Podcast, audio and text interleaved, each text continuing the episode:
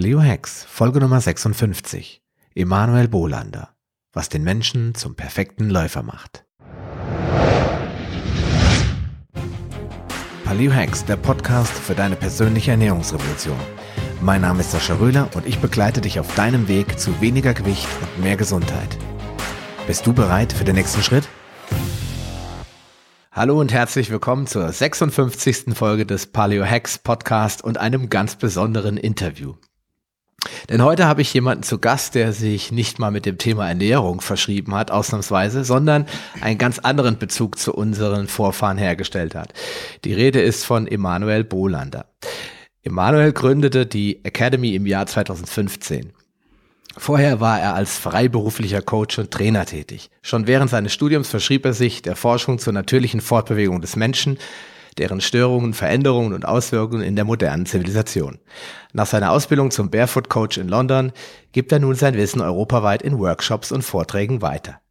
Die Grundlage seiner Wissensvermittlung sind wissenschaftliche Erkenntnisse, eigene Recherchen und der rege Austausch mit der gegenwärtigen Forschung. Seit Gründung der Academy betreut er nun schon über 500 Klienten und verhalf ihnen in eine natürliche Lauftechnik und zu gesunden Füßen. Und nun ist der Gast in meiner Show. Herzlich willkommen, Emanuel. Herzlich willkommen, äh, beziehungsweise danke und hallo Sascha. ja, hi, grüß dich. Ja, schön, äh, dass es geklappt hat ähm, und dass wir heute zusammen ein wenig reden können über das Thema, was den Menschen zum perfekten Läufer macht. Aber ich fange immer meine Interviews an mit einer Frage, Nämlich, wenn du jetzt zu Gast auf einer Grillparty am Rhein bist, du wohnst ja am Rhein, und da kennen dich ausnahmsweise mal nicht alle Leute. Und äh, die sagen zu dir, Mensch, Emanuel, was machst du eigentlich so, äh, um dein Geld zu verdienen, deine Brötchen zu verdienen? Was würdest du denen kurz und knapp antworten? Das ist extrem schwierig. Und ich habe äh, auch nach den drei Jahren, nachdem ich das mache, immer noch keine wirkliche Paradeantwort äh, dabei. Ähm, das ist, ich tue mich da tatsächlich schwer. Ich habe auch versucht, mal meinen Elevator-Pitch äh, zu optimieren und das irgendwie in drei, drei Sätze oder 30 Sekunden zu fassen. Ähm, aber es ist extrem schwer, weil das einfach ein Bereich ist, ähm, den, den die Leute nicht kennen. Wenn ich sage, ich bin, ich bin Lauftrainer, das, da kann man was mit anfangen. Ähm, Bewegungstrainer, Bewegungscoach wird es schon ein bisschen, ein bisschen diffuser irgendwie. Ähm, ähm, deswegen beginne ich meistens damit, dass ich Lauftrainer bin und dann kommen meistens die Fragen, ach so, ja, du leitest jetzt irgendwie Leute zum Marathon an und dann sage ich, nee, ich führe sie eigentlich in eine natürliche Lauftechnik und ähm, das ergibt sich dann auseinander aus den Fragen. Ich habe tatsächlich keine drei Sätze, mit denen ich wirklich beschreiben kann, was ich mache. Ähm, in, auf meiner Visitenkarte steht Barefoot Coach oder Barfußtrainer. Ähm, so heißt ja natürlich auch die Barefoot Academy. Und letztlich geht's um natürliche Lauftechnik, um gesunde Füße. Ähm, was das aber alles beinhaltet und in Gänze, ähm, was ich da mache, das ist ganz, ganz schwer kurz zu fassen. Aber vielleicht kriegen wir das jetzt innerhalb des, des Podcasts und innerhalb des Interviews ein bisschen raus. Ja, okay. Ja, schön. Ähm, also im Endeffekt geht's bei dir um die Füße im, erst, im ersten Schritt, aber ja. auch primär generell oder ich habe das auf deiner Webseite gelesen, um die evolutionären Bewegungsabläufe oder die Anatomie ja. des Menschen, wie sie eigentlich ja. mal gedacht war. Ja. Ähm, aber fangen wir nochmal etwas, etwas weiter vorne an. Wie bist du denn eigentlich überhaupt zu dem Thema Barfußlaufen gekommen?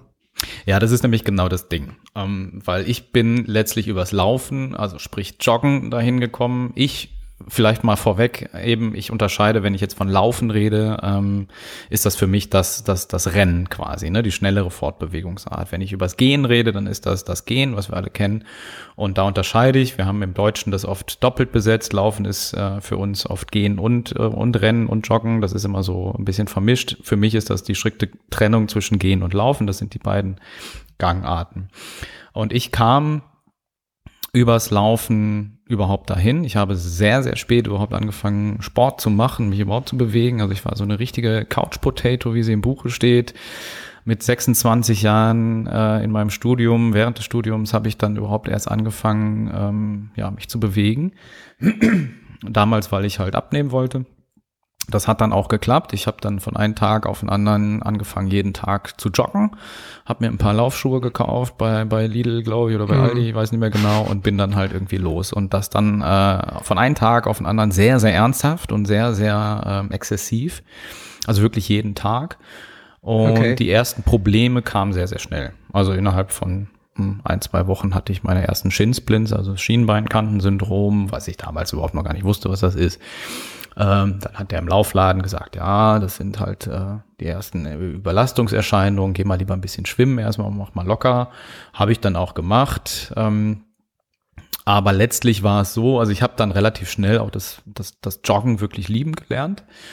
Äh, natürlich mit dem Erfolg verknüpft, klar. Ähm, und dann, ja, bin ich wirklich sehr, sehr viel gelaufen, auch ein bisschen längere Distanzen aber immer mit Problemen und immer mit Beschwerden und immer mit Schmerzen. Also das gehörte für mich eigentlich von Anfang an immer dazu, dass ich äh, Knieprobleme hatte, Beckenprobleme, blaue Zehen mir schon mal gelaufen, so nach zehn Kilometern, ähm, bis hin, dass ich wirklich ein chronisches Läuferknie hatte, ähm, Nackenprobleme sehr, sehr stark. Also nach 20 Minuten konnte ich meine, meinen Nacken nicht mehr bewegen vor Schmerzen, also komplett irgendwie versteift und verkrampft. Wobei man ja eigentlich immer sagt, so gerade Schulter, Nackenpartie, die wird dann locker vom Laufen, ne, weil sich das alles schön bewegt und aufmacht, aber bei mir war es eben äh, immer genau das Gegenteil. Mhm. Ähm, ja, und ich kam an einen Punkt, also ich bin schon auch ein bisschen, noch nicht, noch nicht Marathondistanzen, aber so Halbmarathondistanzen und so bin ich schon gelaufen, aber jetzt nicht wirklich, nicht wirklich krass. Und da kam ich an einen Punkt, wo ich wirklich keinen kein Kilometer mehr laufen konnte. Ähm, kann ich mich okay. noch sehr gut dran erinnern, äh, wo das Knie sofort zugemacht hat, alles irgendwie schmerzte, wehtat. Ähm, und ich war natürlich in Betreuung, war bei verschiedenen Orthopäden, habe Laufanalysen gemacht, die Schuhe optimieren lassen. Und das Witzige war halt, das ist im Prinzip bei mir echt wie, wie im Buche steht äh, gewesen. Ähm, ich hatte die beste Technik, Laufanalysen, Einlagen, die besten Schuhe, die man irgendwie für Geld kriegen kann, orthopädische Hilfe mit Übungen, Spezialübungen, um irgendwie die Hüftbeuger und keine Ahnung, alles Mögliche zu stabilisieren. Aber okay. das war der Punkt, an dem eigentlich gar nichts mehr ging. Also es wurde eigentlich immer alles nur schlimmer. Und ähm, an dem Punkt habe ich halt angefangen, darüber nachzudenken, beziehungsweise bin ich auf das Buch Born to Run gestoßen, was vielleicht ein paar Hörer kennen. Okay. Ähm, das habe ich gelesen, weil nicht, alleine. Wir ja du kennst es nicht? Ja, genau. Können wir auf jeden Fall gerne machen. Ähm, es lohnt sich von daher mal zu lesen, weil es echt ein Eye-Opener ist, was, was einfach das Thema Laufen angeht. Ähm, und es gibt ein paar Kapitel, äh, die genau darüber gehen, letztlich, dass der Mensch in seiner Evolution sehr wahrscheinlich ähm, die, die Fortbewegung genutzt hat und es ein großen, großer Selektionsfaktor auch war. Ähm, und dass wir letztlich, wie der Titel des Buches sagt, wir zum Laufen geboren sind und zwar zum Langstrecken-Ausdauerlaufen. Ja, also wir sind quasi zum Marathonläufer geboren, willst du damit sagen? Ähm, nicht unbedingt zum Marathonläufer, wobei das auch, denke ich, kein Problem ist. Ähm, der Punkt ist aber vor allem, äh, dass wir über ein paar Millionen Jahre oder zumindest ein paar hunderttausend Jahre als Homo sapiens auch die meiste Zeit Langstrecken gelaufen sind und auch als Jagdmittel gelaufen sind ohne Schuhe. Und darauf äh, kommt es letztlich an. Und das war so der Eye-Opener, den ich da damals hatte ähm, dass diese ganze Technik, mit der man sich so unterstützt, ähm, ob es der Laufschuh ist oder dann halt die Kniebandage, was auch immer, ähm, eigentlich gar nicht der Schlüssel ist zu einer verletzungsfreien, schmerzfreien Lauftechnik, ähm, sondern eben halt die Lauftechnik selber. Und ähm, ja, dann gab es einen Punkt, dann habe ich das versucht umzustellen. Ich habe mir ein paar Five Fingers gekauft. Ich glaube, die hast du auch, wenn ich das richtig mm. verstanden habe. Also hast Bin, du auch mit den Five Fingers angefangen? Ich habe mit den Five Fingers angefangen, genau. Und habe mir die bestellt im Internet, habe mir die angezogen. Ich war im Winter, ich bin zum Rhein runter zu meiner Laufstrecke und bin zwei Kilometer gelaufen. Äh, es hat sich angefühlt wie Fliegen auf einmal irgendwie. Ich war total äh, happy bis dann auf einmal äh, meine linke Wade gerissen ist. Also Muskelfaserriss. Ähm, ich hatte. Okay. Äh, also nach zwei Kilometern wirklich jetzt keine lange Distanz. Ne? Und dann bin ich schön nach Hause gehumpelt, hab geflucht wie Sau und dachte, es darf doch nicht wahr sein. Aber gut, klar, dann denkt man erstmal, ähm, gut, das war jetzt einfach ein bisschen viel, äh, ein bisschen überbelastet und ähm, wird schon wieder. Und dann habe ich eigentlich so ein eineinhalb Jahre rumgedoktort, letztlich mit meiner Lauftechnik und kam nicht in Tritt. Ich hatte in dieser Zeit wirklich vier Muskelfaserrisse, einen Bündelabriss in der Wade, unzählige Zerrungen, ähm, habe aber trotzdem daran festgehalten. Also ich habe das dann wirklich auch versucht, komplett barfuß zu laufen, ohne, ohne die Five mhm. Fingers. Und ich kam nicht wieder in Tritt. Und das ist sowieso jeder, der irgendwie gerne läuft, der weiß, das ist die Hölle für, für einen Läufer, äh, wenn er, wenn er zu Hause sitzen muss oder irgendwie schwimmen gehen muss oder Fahrrad fahren muss, um irgendwie zumindest seinen, ähm, Herz-Kreislauf-Training zu bekommen. Und das ist aber alles nicht vergleichbar. Und das war wirklich eine sehr, sehr schlimme Zeit für mich am Ende. Und ähm, ich habe aber trotzdem immer an dieser Lauftechnik, am Barfußlaufen festgehalten, weil ich es einfach sehr, sehr logisch fand. Alleine, alleine die Tatsache, ähm, dass der Mensch das lange, lange Zeit gemacht hat, als Jagdinstrument mhm. genutzt hat, ja, war für mich schon entscheidend zu sagen, das muss es sein. Ich habe nur einfach anscheinend nur noch nicht den richtigen Weg gefunden. Und da hat sich das eigentlich erst entwickelt, dass eben Barfußlaufen nicht nur Schuhe ausziehen und äh, mit nackten Füßen draußen rumrennen ist, sondern dass es halt auch da einfach wirklich auf die Technik ankommt und dass mhm. das die, die, die Unterschiede zwar sehr, sehr fein werden, sobald man daran arbeitet, ähm, aber es wichtig ist, darauf zu achten, sonst ist die Verletzungsgefahr einfach sehr, sehr groß. Ja, okay. Und aus dieser eigenen Historie heraus, also ich habe dann damals mit einem mit einem Trainer gearbeitet, der hat zwei Stunden mit mir gemacht und dann bin ich da auch einigermaßen reingekommen in die Lauftechnik und spätestens als ich dann bei in, in London die Ausbildung gemacht habe, da habe ich dann richtig gefressen und gemerkt, okay, ähm, da, da wusste ich dann, worauf es ankommt und wie wirklich eine saubere Lauftechnik, eine saubere Barfußlauftechnik aussieht. Und seitdem bin ich da eigentlich auch äh, verletzungsfrei, bis auf ab und zu mal irgendwie ein bisschen ein paar kleine Zimperlein.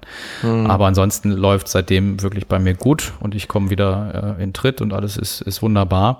Und das war für mich dann auch der Punkt zu sagen, okay, ich, das will ich anderen Leuten beibringen. Also das, das, das muss ich anderen zeigen. Und es ist wichtig, äh, jemand zu haben, der von außen drauf guckt, der weiß, was er tut. Ähm, und das sind letztlich auch dann, wenn es um Lauftechnik geht, die Kunden, die zu mir kommen und die in die Workshops kommen die oft einfach ähm, das Lesen im Internet, ne, Barfußlaufen ist gesund, super, Schuhe wegschmeißen, äh, Barfuß über in Sandalen oder Five Fingers loslaufen. Okay. Äh, und die kommen dann nach ein paar Wochen, Monaten meistens zu mir. Äh, mit äh, Achillessehnenreizung, äh, uh. mit, mit Schmerzen in Füßen, also all die ganzen Geschichten. Die Schmerzen verlagern sich dann meistens und die Probleme verlagern sich meistens nur. Ähm, und die Verletzungsgefahr, wie gesagt, ist, wenn man wirklich barfuß läuft, am Anfang extrem hoch ähm, okay. weil Muskulatur, Sehnen einfach komplett anders genutzt werden meistens. Und leider, weil es sich halt so schön anfühlt, ne? weil die meisten sich dann einfach äh, überlaufen und einfach viel zu große Distanzen, viel zu viel, viel zu oft machen am Anfang. Das ist noch so das andere Problem. Okay. Naja, und daraus, um da mal den Bogen zu schließen, ist das halt alles entstanden. Deswegen merkst du auch, dass es äh, mir schwerfällt, mein, mein, mein Job, mein Beruf in zwei Sätzen zusammenzufassen. Ja, ähm, ist auch ein bisschen mehr als nur in zwei Sätzen. Ja, ja, genau. Ähm, und daraus, aus, aus dieser Lauftechnik-Optimierung, Lauftechnik-Umstellung ist dann letztlich auch mein, mein Jobbild, mein Berufsbild, so wie es heute ist, geworden, dass ich halt gemerkt habe, okay, es ist auch nicht nur die Technik an sich, es kommen auch, die Füße sind extrem wichtig. Und du brauchst gesunde Füße, du brauchst funktionale Füße, äh, um dann wirklich halt auch auf Dauer schmerzfrei zu laufen und auf Dauer mhm. auch schmerzfrei zu gehen und eben all, all solche chronischen Geschichten, äh, Arthrosen und solche Sachen halt auch zu vermeiden. Ähm, und da kam dann der Fuß natürlich immer mehr da rein und mittlerweile arbeite ich da auch bewegungstherapeutisch, also nicht nur mit Läufern, sondern auch einfach mit Menschen, die so Probleme mit den Füßen haben oder ähm, auch weitergehend im, im, im Bewegungsapparat, im Becken, im Rücken, im Nacken. Ähm, wo man viel, viel an der Gangtechnik oder ähm, an der Gangart und an den Füßen vor allem halt auch arbeiten kann. Okay. Genau. Warum also das ist ja so ein Thema, ja. Wenn die Leute sowas hören, dann äh, viele haben das ja schon mal irgendwo im, im Fernsehen oder im Radio gehört. Mhm. Und also dieses Barfußlaufen ist ja schon ein kleiner Trend geworden. Mhm. Ich persönlich bin da auch über Umwege drauf gekommen als ich Probleme mit meinem Knie bekommen habe, also ähnlich wie du, habe ich äh, durch Zufall mal in so einer klassischen äh, Morning Show auf MDR oder was immer so eine Gesundheitssendung, ja, ja du lachst ja, aber, ja. da bin ich irgendwie drüber gestolpert abends irgendwie, Kinder waren schon im Bett und es war also keine Morning Show, es war also so ein Format wie eine Morning Show, so eine Gesundheitssendung. Ich weiß auch nicht mehr, wie das hieß und da war so eine Frau, da so ein bisschen klischeehaft mit Strickjacke und Öko und so weiter, ja, die dann mit diesen Schuhen rumrannte und ich sagte, Mensch, das könnte der Grund sein, warum ich immer Knieschmerzen habe und ich habe es auch übertrieben ja. Ich habe genau das gemacht. Ich habe mir Vibram Five Fingers gekauft, bin damit, habe die Übungen gemacht schon. Das habe ich gemacht, also so Stretch-Übungen und mhm. Muskelstärkung für die Zehen, weil die ja mhm. sehr viel mehr belastet werden. Mhm. Und habe dann äh, aber mich auch zum Glück, was sonst hätte ich wahrscheinlich solche äh, richtigen üblen Beschwerden bekommen, habe ich mich zurückgehalten mhm. bei den äh, äh, Dauer, bei der Laufdauer. Ich ja. bin also losgelaufen, ja. habe gesagt, okay, ich mache jetzt mal zehn Minuten. Mein erster Run war quasi ein Spaziergang mhm. und habe dann schon gemerkt, holla, das mhm. geht schon gewaltig auch in die Waden, mhm. ja, weil die eine ganz andere Belastung hattest. Mhm. Aber meine Knie, die haben erfreulicherweise nicht mehr wehgetan. Und äh, ich habe das dann wirklich im Self-Training hochgearbeitet, aber ich bin mir sicher, ich werde irgendwann bei dir mal sein und mir da mal die ganzen Tricks beibringen lassen, weil ich möchte eigentlich schon ein bisschen professionell lernen, was ich da noch alles richtig ja. machen kann. Ja. Aber das führt jetzt zu weit. Ich will eigentlich gar nicht von mir erzählen. Die Frage ist eigentlich, du hast eben gesagt, unsere Vorfahren, das war ein wichtiger Punkt für dich, dass du gesagt hast, unsere Vorfahren, du hast daran geglaubt, dass das der richtige Weg ist, sich zu bewegen, weil unsere Vorfahren sind nicht um, umsonst 200.000 der Jahre der Homo sapiens. Mhm. Davor der Homo erectus ist auch schon aufrecht gegangen. Die hatten keine Schuhe und die hatten sicherlich keine Hüft-OPs und, und äh, Knie-OPs. Äh, was haben die anders gemacht, was ich jetzt falsch mache und hast da geforscht und getan. Genau. Äh, was ist der Grund in deinen Augen oder deiner Meinung nach, warum der Mensch eigentlich der perfekte Läufer ist? Ähm, naja, es gibt ja diese, diese wunderbare Theorie der Hetzjagd. Ähm, das heißt, äh, man geht davon aus, also ist zumindest eine Evolutionstheorie von vielen, wissen wir alle, es gibt ein paar äh, Ansätze, warum der Mensch ähm, laufen kann, gehen kann, weite Strecken. Ähm, aber diese Hetzjagd-Theorie ist ja, besagt ja quasi, dass wir ähm, als, als Mensch Ausdauerläufer sind. Wir haben unser Schweißsystem als, als, als Kühlsystem. Äh, also wir können sehr, sehr gut schwitzen und unseren Körper unter Belastung letztlich permanent kühlen. Äh, viele Vierbeiner, gerade so im, im afrikanischen Raum, ähm, müssen halt irgendwann hecheln. Das heißt, sie kühlen eher über ihr äh, respiratorisches System, über, über die Atemluft und können zwar auch lange Strecken laufen, ausdauernd laufen, müssen aber irgendwann pausieren, vor allem wenn sie im mhm. Galopp laufen ähm, und müssen halt einfach ja, Pause machen, atmen, über die Atemluft äh, kühlen oder sie laufen weiter und drohen dann halt zu kollabieren. Und das ist okay. ja die Idee an der Hetzjagd, dass der Mensch permanent kühlen kann laufen, laufen, laufen, laufen kann, ne, 20, 30 Kilometer, manchmal 40 Kilometer, so, so dauert auch ungefähr eine Hetzjagd. Und in der Lage ist, alleine durch die Fähigkeit, so lange Strecken ohne Pause ausdauernd zu laufen, äh, einen großen Vierbeiner, äh, einen Kudo, und Gnu, irgendwie sowas in der Richtung, zu Tode zu hetzen, weil der dann halt irgendwann äh, kollabiert oder zumindest stehen bleiben muss. Und da kam der Homo sapiens dran und konnte ihn aus naher Distanz dann halt erlegen. Gibt's auch ein ähm, paar YouTube-Videos noch äh, zu von der BBC, kann man sich das mal angucken angucken, ist ein bisschen nachgestellt. Das äh, ja, okay. gibt, gibt's halt so in echt äh, leider einfach nicht mehr. Ähm, aber wenn man, wenn man dann mal nachsucht, äh, findet man noch so ein bisschen, dass man zumindest mal so einen visuellen Eindruck davon hat. Und das sind typischerweise wirklich so, so 30, 40 Kilometer und das dauert so drei, vier Stunden, bis so ein, bis so ein Vieh zu Tode gejagt ist. Ja. Und das ist eine wichtige Theorie, um zu sagen, das war das erste Jagdmittel des Menschen. Also der Mensch hat lange Zeit gejagt, auch als Homo erectus, du sagtest es gerade schon. Ähm, der Homo erectus war ein Läufer, der hatte sehr viele Merkmale an seinem Körper schon, äh, die ihm zum, zum guten Läufer auszeichneten. Der hatte zum Beispiel äh, Fußgewölbe, ähm, mhm. die, die so ein ähm, Entschuldigung, die so ein Australopithecus noch nicht hatte, also ein Vorgänger davon letztlich, ne? also der hatte Fußgewölbe, womit der Energie, elastische Energie aufnehmen kann und wieder abgehen kann. Der hatte äh, lange Achillessehnen schon, mhm. ähm, auch da, die halt fun funktionieren halt auch als Energiespeicher. Ähm, also die dann quasi ihn so nach vorne katapultieren können. Ja, nach vorne ne? oben, genau. Ja, ja, genau. Ja.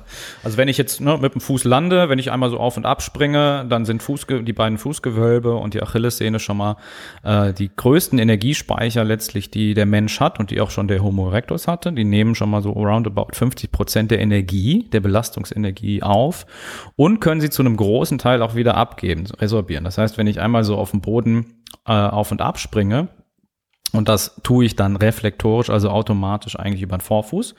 Dann kommen meine Fußgewölbe und die Achillessehne in Spannung. Das ist auch der Grund, warum die Waden dann halt, wie du auch selber gemerkt hast, äh, sehr stark belastet werden, wenn ich es nicht ganz richtig mache vielleicht. Ähm, und die können die Energie dann halt wieder abgeben. Wie eine Sprungfeder funktionieren die letztlich. Und äh, diese Merkmale hatte äh, der Homo erectus schon, der Homo sapiens sogar noch ein bisschen ausgeprägter. Okay. Ähm, dann gibt's noch, ja, es gibt noch viele andere Merkmale, ähm, die, die wir so haben. Ähm, zum Beispiel unser Gesäß ist so ein, so ein, so ein, so ein Merkmal, also der, der Gluteus maximus vor allem. Mhm. Ähm, den der wir halt nicht nur zum Sitzen brauchen, ne? Nein, der ist kein Sitzfleisch, richtig. Äh, das ist der größte Muskel, den wir im Körper haben, volumenmäßig. Ne? Und das finde ich halt immer ganz, ganz spannend zu gucken. Ähm, also das, das nenne ich halt Evolutionsanatomie und ich gucke halt immer, was, was ist so an unserem Körper einzigartig, auch gerne so im Vergleich zu Schimpansen, unseren nahesten Verwandten. Ne? Was, was haben die als Schwingkletterer? Was brauchen die? Die brauchen viel Arm, ne? äh, Armmuskulatur. Die brauchen zum Beispiel sehr viel Bewegung im Gesäß, ne, um klettern zu können, um ihren, ihren Knöchelgang machen zu können. Und wir brauchen eher einen Stabilisator dahin. Das heißt, unser Gluteus maximus ist ein sehr, sehr kompakter Muskel, ne, eher Kurzmuskel, aber trotzdem volumenmäßig sehr, sehr groß. Und der ist zum Beispiel da, um unseren gesamten Rumpf gegen die Beine zu stabilisieren. Das brauchen wir vor allem beim Laufen, damit ich aufrecht bin beim Laufen. Und sonst mhm. würde mein Oberkörper halt permanent irgendwie immer nach vorne pendeln. Ähm, Affen brauchen da eher Bewegung. Die haben da nicht so ein dickes Paket hinten, wer im Zoo schon mal drauf geachtet hat. Die ja. haben eher, ne, die haben eher so einen langen. Die Paviane sind ja, eine genau, ja, die haben eher so einen länglichen Muskel, ne, einen flachen, länglichen Gesäßmuskel. Das heißt, die haben da viel Bewegung drin. Ähm, das, das sind so Sachen. Ähm, unsere Schultern sind relativ schmal im Gegensatz zu Affen. Ne? Ähm, wir haben äh, sehr, sehr starke Knie zum Beispiel auch im, im Vergleich zum Affen. Ähm, ja, wir haben kurze Zehen, ist vielleicht auch nicht ganz unspannend. Also wenn, wenn man sich Affen anschaut, dann haben die sehr, sehr lange Finger. Das ist im Prinzip noch eine Hand. Hm, Bei die denen benutzen sie ja auch viel mehr die Füße zum Greifen und Halten. Definitiv, genau. Ja. Schwingkletterer heißt ja, ne, sie sind halt vorwiegend äh, in, in Bäumen unterwegs und benutzen halt sowohl Arme als auch Füße ähm, beziehungsweise Beine, um sich festzuhalten, genau, zu greifen. Ja. Und das Interessante daran, das finde ich, habe ich in deinem Blogartikel auch gelesen, ja. ist, ähm, dass die äh, der Mensch insgesamt dann eigentlich gar nicht so hundertprozentig vom Affe abstammt. Nee, nee, ja, nee sondern er ist mehr, hat sich mehr parallel entwickelt. Genau. Beide sind ja, immer genau. aus den Bäumen irgendwann gekommen. Ja. Da gibt's ja auch ja. eine interessante Geschichte, dass dann durch die klimatischen Veränderungen die Bäume verschwunden sind. Richtig. Und die, die Baumwanderer, die eigentlich nur von Baum zu Baum gehüpft war, sind, mussten auf einmal runter auf den Boden. Genau. Und, und mussten sich bewegen zum nächsten, zur nächsten Nahrungsquelle. Und dass man heute genau. glaubt, dass dadurch sich die Affen eigentlich aufge, oder diese affenähnlichen Kreaturen dann entwickelt haben, einmal in, in andere Primaten und auf der anderen Seite in die menschenähnlichen, genau. Hominiden, ne? Ja, genau. Hast du vollkommen recht, genau. Und das ist nämlich auch der Grund, also warum diese Merkmale, die wir so am Körper haben, in der Anatomie haben, alles Hinweise darauf sind, warum wir so ökonomisch uns fortbewegen. Ne, also der, der, der Mensch, äh, auch so Naturvölker, geht man davon aus, dass sie so na, 15, 20 Kilometer am Tag mindestens zurücklegen zu Fuß, äh, mhm. sprich im Gehen und im Laufen, also zum Sammeln und zum Jagen am Ende. Ähm, und das ist der Grund, beziehungsweise das, das, das, das korreliert halt damit, die menschliche Fortbewegung ist halt sehr, sehr effizient. Das heißt, mhm. wir hm. brauchen wenig äh, metabolischen Aufwand, wenig Energie, um uns fortzubewegen. Ähm, und da kommt uns diese Zweibeinigkeit sehr zu nutzen. Da kommen solche Elemente wie zum Beispiel halt die Fußgewölbe zum Tragen, im, im wahrsten Sinne des Wortes. Ne? Okay. Jetzt äh, ist natürlich die Frage, wenn wir doch so ökonomisch geformt sind, warum, warum bewegen wir uns denn dann so wenig? Was ist deine Meinung, das ist das Problem? Warum bewegt sich der Durchschnittsmensch eigentlich nur noch von der Couch zur Küche und äh, zum Auto und von da aus im Supermarkt? Warum sind wir so bewegungsfaul geworden? Jetzt mal völlig unabhängig von der Ernährung, die ja auch viel dazu beiträgt. Ja. Aber was glaubst du, ist evolutorisch schiefgelaufen, seit der Homo sapiens zum, zum Homo ökonomicus geworden ist, ja, zum wirtschaftlich denkenden, ja, sesshaften, ja. Äh, landwirtschaftlich geprägten Menschen. Was ist da passiert, dass der Mensch sich jetzt eigentlich so wenig bewegt? Weil selbst in der landwirtschaftlichen mhm. Epoche, in mhm. dem, der so, sogenannten neolithischen Zeit, hat der Mensch ja. ja noch mehr sich bewegt, in Anführungsstrichen, als heute. Mhm. Ja, was, was ist deine Nur Meinung? halt anders, ne? Genau. Ja. Ähm, naja, eigentlich ist das ganz, ganz klar, finde ich. Ähm, es gibt zwei Naturprinzipien, die alle Lebewesen bis jetzt auf äh, Pflanzen, ähm, aber alle, alle Landlebewesen, ähm, alle Säugetiere vor allem in sich tragen. Das ist zum einen, sie müssen sich bewegen, sie sind ständig in Bewegung, also auch wir Menschen, wir sind schon im Mutterleib, sind wir in Bewegung, fangen wir an, unsere Extremitäten zu bewegen, uns rumzudrehen, im Schlaf sind wir in Bewegung und alle die äh, mal irgendwie eine halbe Stunde still stehen müssen, still sitzen müssen, äh, die merken, das ist ganz, ganz schwer, sich nicht zu bewegen. Ähm, das andere Naturprinzip ist Energie sparen. Alle Individuen, alle Spezien, die ähm, einen Vorteil darin haben, die gut darin sind, Energie zu sparen, haben großen Selektionsvorteil äh, letztlich. Hm. Das heißt, äh, auch das kannst du in der Tierwelt beobachten. Äh, wenn schönes Beispiel ist immer so ein Gepard, ne? ähm, der kann aus dem Stand seine 120, 130 km/h laufen. Wenn er das aber nicht muss, dann haut er sich in Schatten. Sprich, wenn er jetzt gerade nicht jagen muss, dann spart er Energie. Ist also auch ein Energiekonservierer. Genau wie der Mensch. Definitiv, ja, natürlich, ja. selbstverständlich. Das machen alle Lebewesen. Ne? Energie sparen ist, Energie ist sowieso der größte Selektionsfaktor, den es so gibt. Ne? Und wir sind da natürlich auch sehr, sehr gut drin. Auch Naturvölker, wenn du dir das anschaust, wenn die nicht jetzt gerade irgendwie Essen zubereiten müssen, was sammeln, was jagen müssen, dann hauen die sich auch in die Ecke in Schatten und ruhen sich einfach aus. Ne? Klar, um, warum um, auch laufen, wenn man alles hat, was man braucht? Richtig, richtig. Das Problem ist natürlich, dass wir heute uns, wie du richtig sagst, eine Welt geschaffen haben, in dem wir uns tatsächlich einfach gar nicht mehr bewegen müssen. Ja. Ähm, das heißt, die Funktionalität des Menschen, des menschlichen Körpers ist ja wirklich fast rein auf Hände und und und und äh, Gehirn runtergeschraubt, fast. Ne? Also wir können ja wirklich äh, in unserer Bude sitzen, in einer Großstadt vor allem geht das sehr sehr gut. Äh, online äh, irgendwie arbeiten und äh, auch online den Pizzadienst berufen und dann brauche ich eigentlich nur noch vom von der Couch zur zur Wohnungstür zu gehen. Das ist eigentlich alles, was ich machen muss, um zu überleben ja. letztlich. Ja. Ne? Und wir haben diesen Druck einfach nicht mehr. Aber wir tragen das natürlich in uns, Energie zu sparen.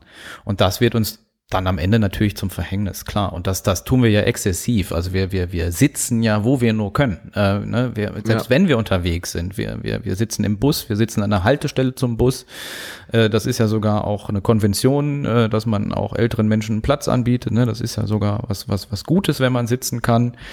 Äh, wir sitzen, sitzen, sitzen, sitzen. Überall, wo wir nur irgendwie können. Na, sobald mm. wir länger als zwei Minuten stehen müssen, ist das ja schon irgendwie komisch für uns. Deswegen, ähm, äh, ich weiß nicht, ob du das eben im Vorgespräch gesehen hast, ich stehe. Also ich nehme meine Podcast-Episoden immer im Stehen auf ja. und habe dann, hab dann den Vorteil, dass ich immer mal wieder von einem aufs andere Bein ja, wechsle. Ja, das habe ich ja. auch gelernt durch, dein, äh, durch deinen Blogartikel, dass die, der Mensch zu den wenigen Lebensformen gehört, neben dem Flamingo, der sehr gut auch auf einem Bein stehen kann. Ein Affe könnte das nicht, der würde wegen seiner Hüfte, so habe ich das verstanden, immer mhm. wieder umfallen. Der braucht also beide Beine. Während wir in der Lage sind, durch unsere Knie- und Hüftlage oder auch durch durch die ganzen äh, Sehnen und Muskeln können wir auf einem Bein stehen. Ja. Sonst könnten wir ja auch nicht laufen, ne? Weil sonst, ich das muss ja immer ein Bein. Voraus genau. Naja, wir könnten schon laufen. Ähm, der Unterschied ist halt, ähm, dass, also Affen laufen ja auch. Äh, oder ja, gehen klar. halt zumindest. Ja. Ne? Wenn, wenn, sie gehen, die können ja auch aufrecht gehen. Also die können sich ja zum, zu einem gewissen Maß aufrichten. Die sind, ja. gehen ja nicht nur in ihrem, ihrem Knucklewalk. In, in, Sieht in man immer wieder im Zoo, wenn sie dann die Arme genau. hochstrecken und auf beiden genau, Beinen das, das, das können sie ja. lustig aus. Das Ding ist nur, das ist sehr, sehr ineffizient. Ich habe jetzt gerade die Zahl nicht im Kopf, äh, wie viel ökonomischer das ist. Ähm, habe ich in meinen Vorträgen drin, aber das kann ich mir manchmal alles nicht merken. Ähm, dadurch, dass wir halt ein Bein auf einem Bein stehen können und letztlich im Gang und im Laufen äh, den Fuß unter die Körpermitte bringen können, wird unser Gang und unser, äh, unsere, unsere Laufart sehr, sehr ökonomisch. Äh, mhm. Äh, ein Affe, der halt das nicht kann, der schwingt oder beziehungsweise bringt, wenn er von einem Fuß auf den anderen ähm, sich bewegt, immer sein komplettes Becken mit und seinen kompletten Oberkörper. Mhm. Das ist sehr, sehr aufwendig. Zudem kann er sich halt nicht komplett aufrichten, so wirklich im Lot stehen, wie wir das tun und hängt halt immer so ein bisschen nach vorne. Ähm, und braucht dafür auch sehr viel Energie, um diese Position halt zu halten. Mhm. Ein Affe geht auch zwei bis drei oder legt zwei bis drei Kilometer am Tag zurück in der freien Natur, um, um, an seine Nahrung zu kommen. Das heißt, er hängt ja eigentlich letztlich, wenn man so das schöne Bild hat im Urwald, im Baum und braucht sich eigentlich nur die Früchte von den Bäumen zu pflücken. Ja. Dafür braucht er das halt auch einfach nicht, diese, diese energieschonende äh, Gangart, genau. Ja, okay. Ähm, wichtig ist äh, auch nochmal, das möchte ich nochmal kurz drauf eingehen, dass äh, Thema, ähm, warum Barfußlaufen jetzt speziell denn so Ja. gesund ist. Ich meine, die Tiere Ja. laufen auch alle barfuß. Ja? Ich habe noch keinen Leopard mit Sportschuhen gesehen. Nee, das wäre natürlich sicherlich mal eine eine sehr lustige Werbung für, für Nike oder für Adidas, dass sie sagen, ja, guck mal, selbst die Leoparden benutzen unsere. Schuhe. Ich frage mich, wann das kommt. Vielleicht habe ich damit jetzt einen An Anschub gegeben für so einen Werbespot.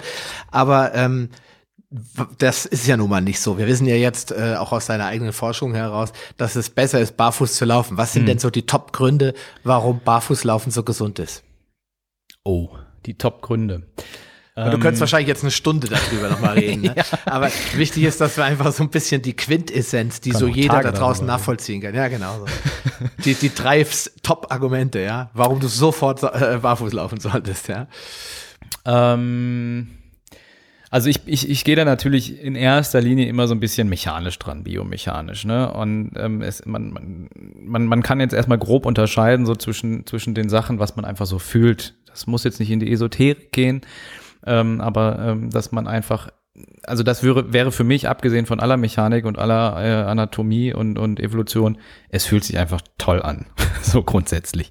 Und man merkt da einfach, ähm, auch wenn man nur so geht und wenn man zu Hause barfuß ist und sich daran gewöhnt hat, ähm, wenn man draußen barfuß geht, jeder kennt es, es ist ein schönes Gefühl, auf einer schönen Wiese, auf einer satten Wiese barfuß zu gehen im Sommer, am Strand barfuß zu gehen, da wird niemand, naja, schon, aber weniger auf die Idee kommen, äh, sich da die, die, die dicken Schuhe anzuziehen, sondern man genießt das Gefühl und das ist dann Urlaub. Und das ist erstmal so wirklich das Top 1 eigentlich äh, ab von aller Technik, ähm, dass das sich einfach natürlich und schön anfühlt und gut anfühlt. Ja. Ähm, man hat das Gefühl, man ist geerdet, man bekommt man kommt in Kontakt äh, zum, zum Untergrund, man wird wirklich geerdet, so, so vom, vom, vom reinen Sinn her. Und ähm, ja, das ist erstmal das Erste. Okay. Das andere ist, ähm, dass wir Schuhe tragen und das ist eigentlich mal abgesehen von den vielen Barfußschuhen, die es so bis, bis jetzt gibt, ähm, dass die westliche Schuh, das westliche Schuhwerk, was wir so tragen, einfach nicht mit unserer natürlichen Fußform ähm, übereinstimmt. Das ist eigentlich eine komplett andere Geschichte. Ähm, da gibt's natürlich so Sachen in den Schuhen wie Absätze, wie Mittelfußstützen und sowas, das ist noch was anderes. Aber erstmal die Grundform ist eine andere. Ähm, wenn man sich das Bild vor Augen führt, wie so Kinderfüße, Babyfüße aussieht, dann hat man vielleicht so im Kopf, oder ich hatte es vielleicht schon mal gesehen, dass der Fuß so V-förmig ist. Sprich, der schmalste Teil ist hinten die Ferse und Ja. dann wird der Fuß nach vorne hin immer breiter. Und der breiteste Teil ist wirklich der Zehenbereich vorne. Der große Zeh, das ist wichtig, steht gerade. Ja, und du hast wirklich so einen, so, einen, so einen breiten, fächerförmigen Fuß vorne. Das sieht man auch bei Naturvölkern, das sieht man bei Menschen, die ihr Leben lang barfuß laufen, also die keine westlichen Schuhe getragen haben. Da bleibt diese Form ein Leben lang erhalten. Was wir haben, ist eine vorne sich verjüngende Fußform oder Schuhform vielmehr. Das heißt, alle Schuhe, die wir tragen, sind vorne rund, spitz, wie auch immer, ziehen auf jeden Fall die Zehen vorne zusammen. Ähm, und das beeinträchtigt den Fuß funktional extrem. Ähm, und das ist alleine schon ein Grund, also diese Sachen auch mit allen Stützen und Funktionen, die man so in den Schuhen hat, ähm, zu sagen, das macht gar keinen Sinn, sich diese Schuhe anzutragen, äh, sich diese Schuhe anzuziehen. Ähm, denn der Fuß wird dort in einer Position gehalten, die einfach nicht natürlich ist und die seine Funktion einschränkt. Ziehe ich die Schuhe aus, laufe ich barfuß, kann der Fuß, auch wenn er jetzt vielleicht noch nicht aufgebaut ist und noch nicht gestärkt ist und noch nicht seine natürliche Form wieder zurückerlangt hat, kann der Fuß aber erstmal mehr arbeiten und er kann viel mehr kompensieren. Das merkt man sofort, wenn man äh, barfuß anfängt, mal ein paar, paar Meter zu machen. Also ich rede jetzt nicht von der Couch zum Kühlschrank, äh, sondern halt wirklich auch mal draußen, mal so ein Kilometer barfuß nur geht. Dann merkt man sofort, der Fuß kommt in die Arbeit, der fängt an zu stabilisieren, Dinge auszugleichen, zu kompensieren, wenn man mal drauf achtet, was er in einem Schuh einfach nicht kann. Ja, klar. Und das ist natürlich erstmal per se äh, schonender für den, für den Bewegungsapparat, als äh, wenn ich mir Schuhe anziehe und mir einfach all diese Reize erstmal nehme ne, und den Fuß erstmal nicht machen lasse und mir dann vielleicht Gangarten antrainiere, ähm, die mit der Natur so nicht mehr zu tun haben und die dann extrem belastend sind für Knie, fürs Fußgelenk, fürs Becken und so weiter. ne. Das ist so der, der, der zweite Punkt. Ähm, Eigentlich sind es nur die beiden.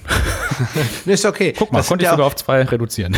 Ja, das sind die wesentlichen Punkte, weil ich glaube, Ja. man kann da wissenschaftlich ewig drüber reden, aber ich glaube, für die, Definitiv, für die Leute ist es erstmal interessant zu, zu hören, okay, das ist, und das ist plausibel, weil wenn ich mir meine äh, äh, Vibram Five Fingers angucke, Ja. dann sehe ich, dass die halt vorne aussehen wie der von dir eben genannte Ja. Entenfuß, ja, dieser Ja, breit, ja, ja. also von hinten schmal nach vorne breit zulaufende Fuß. Und deswegen fallen die Schuhe auch immer auf, egal wo ich damit Ja, ja, hinkomme.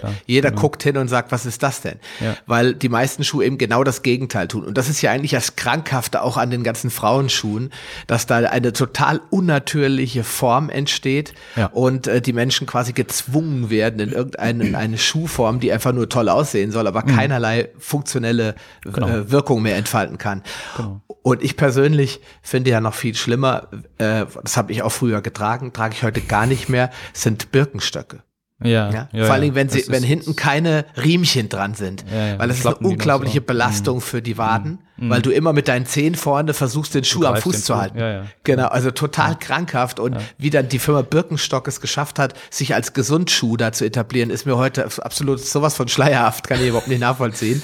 Aber gut, ja, Werbung macht's ich möglich, so, ne? Kann ich so auch im, im Endeffekt nicht sagen. Aber das, ich meine, das ist immer noch äh, dieses alte Paradigma, was wir haben von, von funktionalem Schuhwerk. Das ist immer noch das Paradigma, dass ein guter Schuh hat ein gutes Fußbett und stützt den Fuß.